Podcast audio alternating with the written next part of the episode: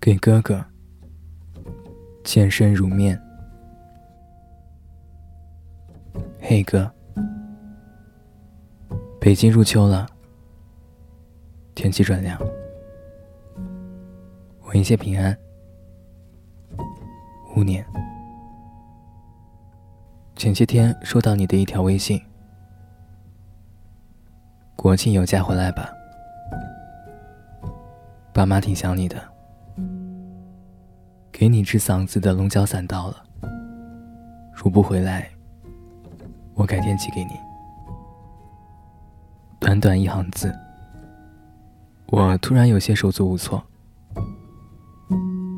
似乎已经忘记了加了你微信这件事情。这些年聊天记录，竟然也寥寥无几。我拿起手机想了好久，却不知道如何回你。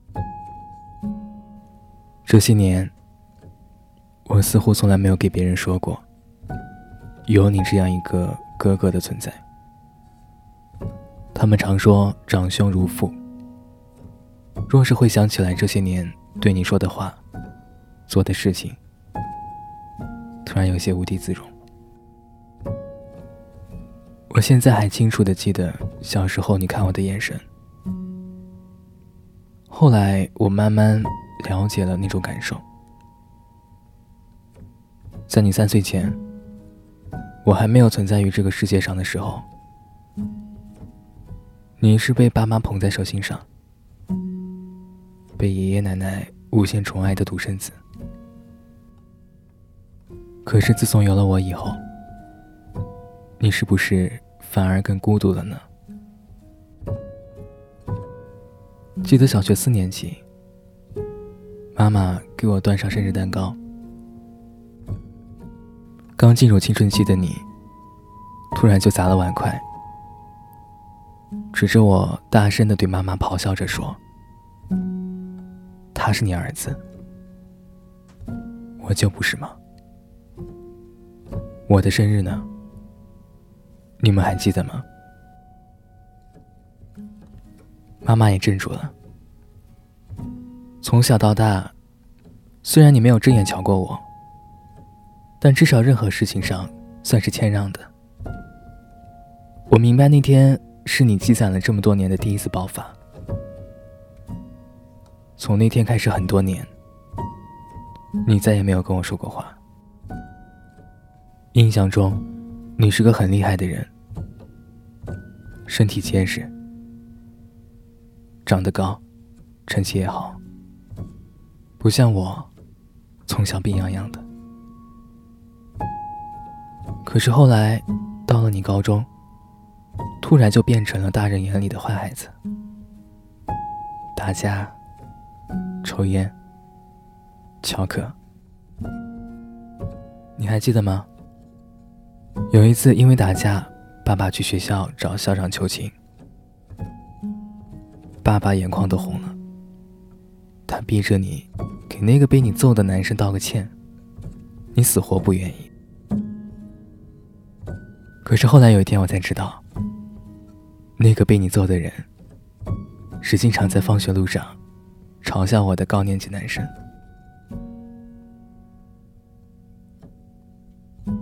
高三，我偷偷跑进楼道，点上了人生的第一根烟，然后转角就遇到了你。